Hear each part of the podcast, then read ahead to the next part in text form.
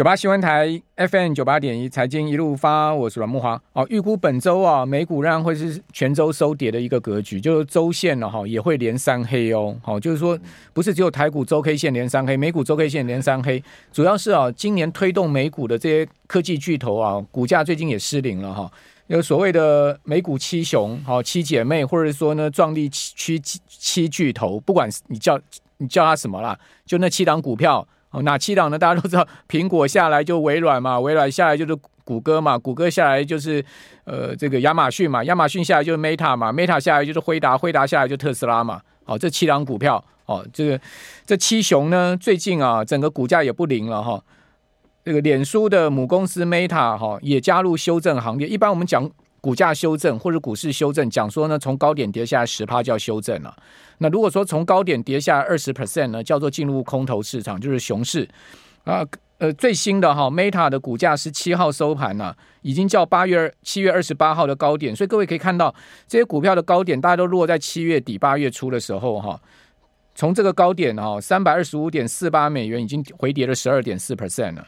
哦，进入到所谓的修正区间。那另外，苹果跟微软哈，还有辉达这三档股票呢，他们其实早就已经是跌了超过十趴，进入修正区间。特斯拉跌更惨哦，特斯拉本波段哈，从高点下已经跌二十趴了，所以特斯拉已经讲实在，技术面上面看起来，它已经进入熊市了哈。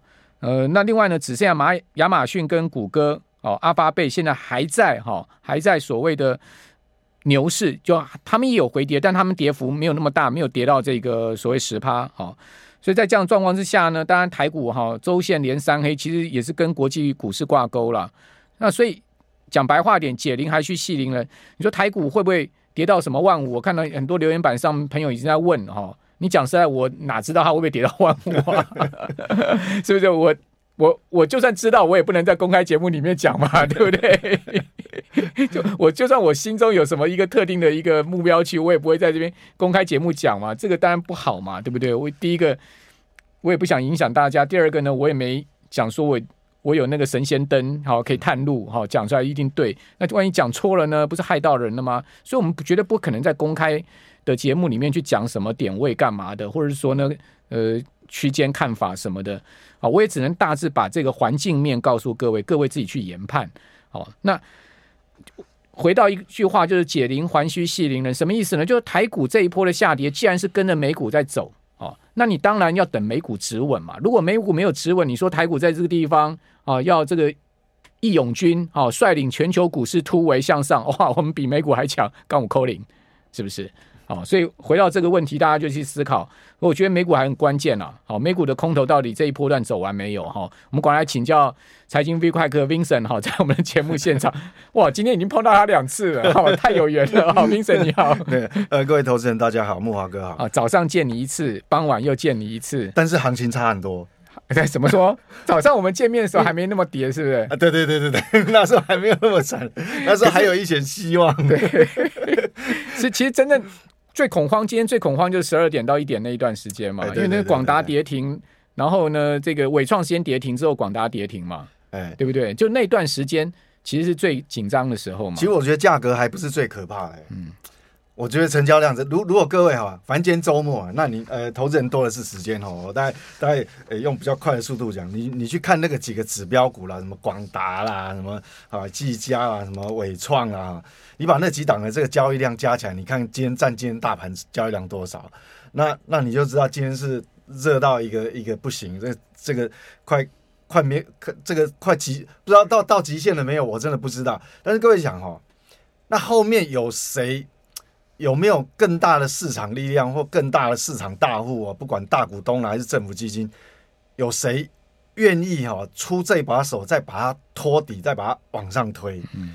这样子的交易量的占比哦，这种周转率哈，哇，好可怕！那我只能我我先先讲结论，我觉得说哈，嗯嗯、呃，刚好周末，嗯、那各位投资人这两天哦，冷静一下，哦，情绪也沉淀一下，然后你去呃思考一下，就是说，呃，这个沉淀需要多少时间？所以我觉得不用急哦，你你你即你即便你再怎么看好哈，我觉得目前为止真的不用急。我我今天来跟大家谈一下这个很重要的，其实，呃。跟这个内我我今天准备的这资料内容又有又有一点点修正，我觉得很重要哦。为为什么？因为我看到这么大的量哈，那我我想到一些这个这个很重要的要要跟各位分享的哈，就是说市场哈，你知道市场大户除了大股东跟政府基金，还有一个很重要的这个法人哈，是什么？各位知道吗？嗯，就是呃投信基金，投信投信最近连十二买哎，好，嗯、那他用的钱是谁的？一般投资人投资人的钱，所以有买基金、买 ETF 人的钱呢、啊。所以那那我再对比一下啊，巴菲特最近是做什么动作？几乎每个礼拜都有动作啦。但是他是买一年期以下的美国公债，那个那个年收益啊，这个 return 啊，大概都在五点三到五点五的范围之间。这个这个目是当下全世界所有的标的是是最吸引巴菲特啊。对不对？他他也不敢去买长债哦，他都买那个短的啊，短的呃不受这个这个这个所谓的债券利率的波动哈。所以你要知道，大户是在想什么？大户很聪明的，大股东也很聪明。那今天报这个大量，那这么多的筹码扫到市场上来，那你去想市场的大户，包括大股东在之内，他会马上去把他今年有卖掉的这些筹码把它收回来？我想不会的。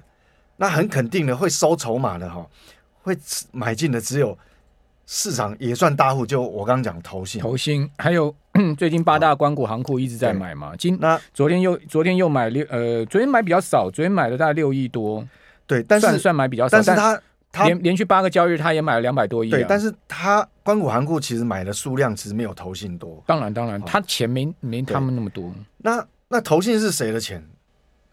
这 是投资人的钱，那我今天就要来讲一下哈，我我我我用一一个一段呃短的时间来跟各位讲市场的机制到底是怎么运作。我想全世界哈，过去一呃一到两年发行了非常多的，我不管你要称为它所谓什么呃高值利率的基金呐，或高收益的基金呐，或是股债平衡基金呐，不管你叫什么名称哈，那这些有蛮大重大一个性质，就是说。他以平衡式基金，它每隔一段时间哦，三个月它会 recheck，然后做一个这个股债重新就 portfolio 再再平衡动作。好，那各位去想一一件事情哈，最近债券跌幅这么大，嗯，那过去三个月股票涨这么多，嗯，那你需不需要再平衡操作？一定要的啊，那就是卖出股票买债买进债券嘛，好。那国内的这些这些高收益基金，它为什么？当当过去的这些这些殖利率很高的所谓的大家会会来当存股，不管你是光宝、人保、华硕还是什么广达还是这些东西，你过去三个月你你涨了这么多，那你的你的现金殖利率相对的是不是排行榜就排到很后面很低？好，那你的 portfolio 要不要重新再调整？所以。最近有一个卖压，就是可能一些高股息的 ETF，他们可能要把这些对，那先先提前做一些准备。那卖掉以后，他会不会马上买回来？不容易，对，除非你的跌幅够大。所以意思就是说，跌回殖利率又够高。哎，对，跌回哎，对，没有错。所以说，你这两天放假时间，你去思考这个问题哦。当国内的这些这这些 ETF 哦，它是这样在运作的时候，那你期待？这些现在爆了大量的这些筹码，到底要由谁来接？所以我想这个东西哈，所以我说不急。我并不是说这些股票就不好，我想主流还是主流，未来五年十呃三年五年十年它还是主流，AI 是主流。但是你要去思考一个问题啊，就是说主流不会改变嘛。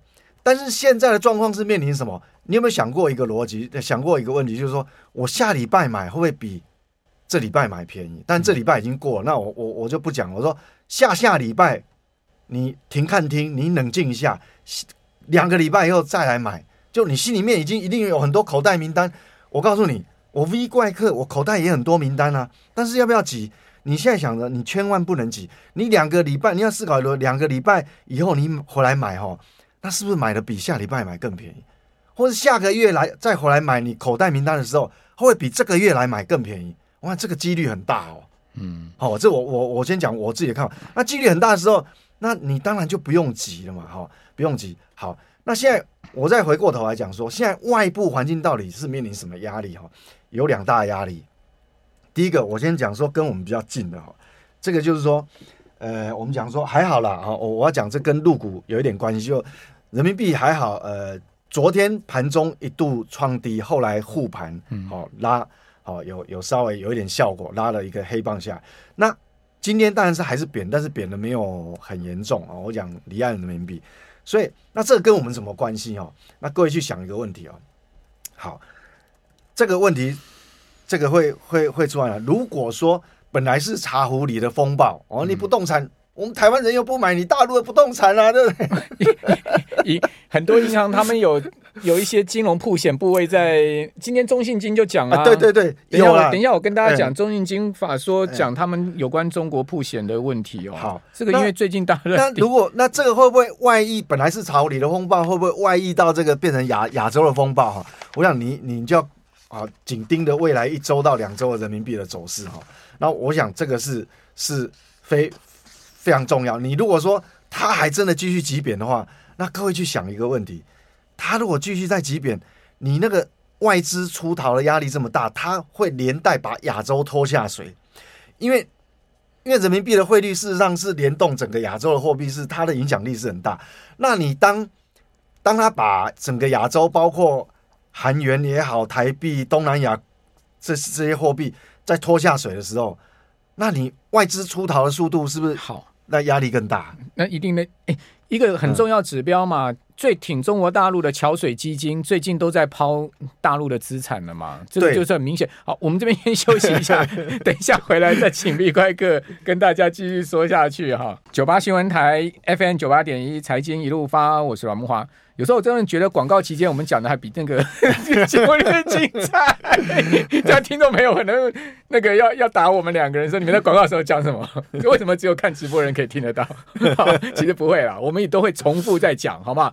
我们刚才在讲说，刚 Vincent 就讲很大格局是这样，就是大方向，对不对？你你如果真的喜欢 AI，你也觉得它是跟我们两个人的看法一样，是认为它是三到五年的主流的话。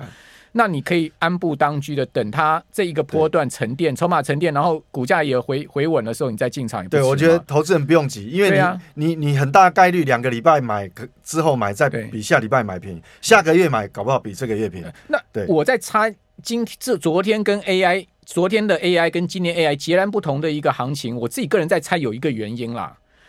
很多很聪明的投资人都知道说呢，呃，下礼拜四。哦，就下礼拜四台股一开盘就会去反映那个辉达的财报嘛，对不对？那我们认为说辉达的财报绝对绝对超出预期的，而而且呢，非常有可能再调高猜测。那就有人会认为说呢，既然下礼拜四有这样的一个利多，AI 股呢在下礼拜四一定会放烟火嘛？我讲的放烟火就是拉拉上去嘛。对。但但事实上，如果你这样想，大家都这样想啊，你真的觉得市场会这样走吗？是不是？这就是市场的一个惯性，就是当大家都有这样预期的时候，它就不会这样发生。所以为什么这两天大震荡？我觉得它其实就来预演下礼拜四的行情，它就已经在预演。因为呢，市场的主力操盘手非常清楚，大家都这样都这样去想，所以它这今天这两天大震荡，等到下礼拜四震荡震荡之后，也许 AI 股就会走出一个它应该有的行情。对。那那这边哈有有有一个我我讲我我比较快速讲哈，因为怕讲不完。就是说这边面临两个外部环境的压力哈，一个回圈是什么？就是说我我现在讲的是灰犀牛，好，大家都知道这个这个有有一些问题在，但是到底会严重到什么程度不知道，但是我们要有防备之心哈。第一个这个这个灰犀牛的这个回圈呢，就是说当现在万一你人民币呃没有守住它。很明显的贬值，那很容易把亚洲整个汇率就是就拖拖下水。那拖下来，这个就变成又类似一九九七的那种金融风暴的那种环境，就有点类似嘛。那可能很多资金又会加速外逃。那哇，那这个这个外资其实它停损压力很大。如果大陆真的发生对这样状，可能比九七风暴要严重不知道多少倍。好，那那不管好，那至少我们昨天看到它确实有有有手哈，有一只手好。但是他怎么守嘞？好，重点来了，他他他用什么去守？你你要守这个汇率，你是不是要卖出美元去抛售美元，买进人民币？好，那你要抛售美元，代表你你手上一定要有很多美元。那美元从何而来？那美元各位怎么想？那他美元现现金美元从何而来？他是不是要卖美债？好，那各位想哦，你要卖美债哦，而且这个美债东当初都是两三年前在零那个那个那个无限 QE 零利率的时候买的哦。你如果卖十十年期的公债，你要打八折；你要卖三十年长期公债，你要打将近七折哦。好，等于说这一次的收割，哎，真的是割韭菜，美国真的割了全世界，割成功了。就你如果要守汇率，那你。要更多的守现货美元，你就要卖美债。好，那你卖美债会导致什么？美债的殖利率升得更高。嗯，那美债殖利率升得更高，各位，如果你在家里面看得到这个画面哦，我画面上有一个所谓的中美呃十年期国债利差，又又创新高，又这个利差更大，那利差更大就。那你资金 外流速度越快，人民币就越贬嘛。对，所以你不能掉入这种回圈，现在很麻烦。好，那第二个回圈是什么？第二个灰犀牛就是说，好，那你你为了你如果说好，那我我我我这个抛售美债哈，你知道各位第二个回圈是各位知道美股最近为什么压力这么大？因为美美国的殖利率越升越高嘛，美债一直跌嘛，因为那个叫做全球定。定那个资产定价资产定呃定锚嘛，所以你看巴菲特他他现在根本他那找他他有现金啊，但是这个现金他是他把它买那个那个一年期以下公债，他这个收益率很高，所以当你在抛售公债的过程哈、哦，你就造成这个美股它也形成很大的压力，嗯、那回过头它就。压着全球股市就压着打。明总，我要问你一件事情哦。最后我们还有四分钟哈，这个也很重要。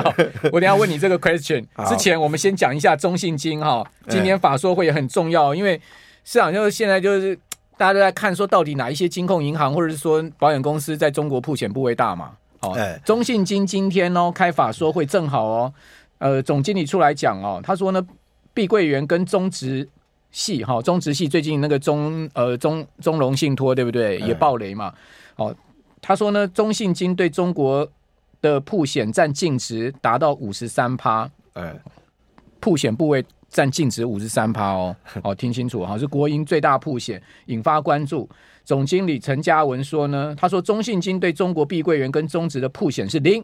啊，虽然说呢，整个中国的铺险占净值的五三八，但是我们对这两家公司是零零铺险，再加上中信金的前十大放款的中资都是大企业，所以风险可控，而且也不认为会上演中国版的雷曼风暴，展现对资产品质的信心。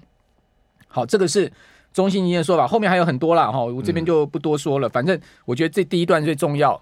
哦，因为市场都说，你看你曝险部位这么大，对不对？好，占净值的一半。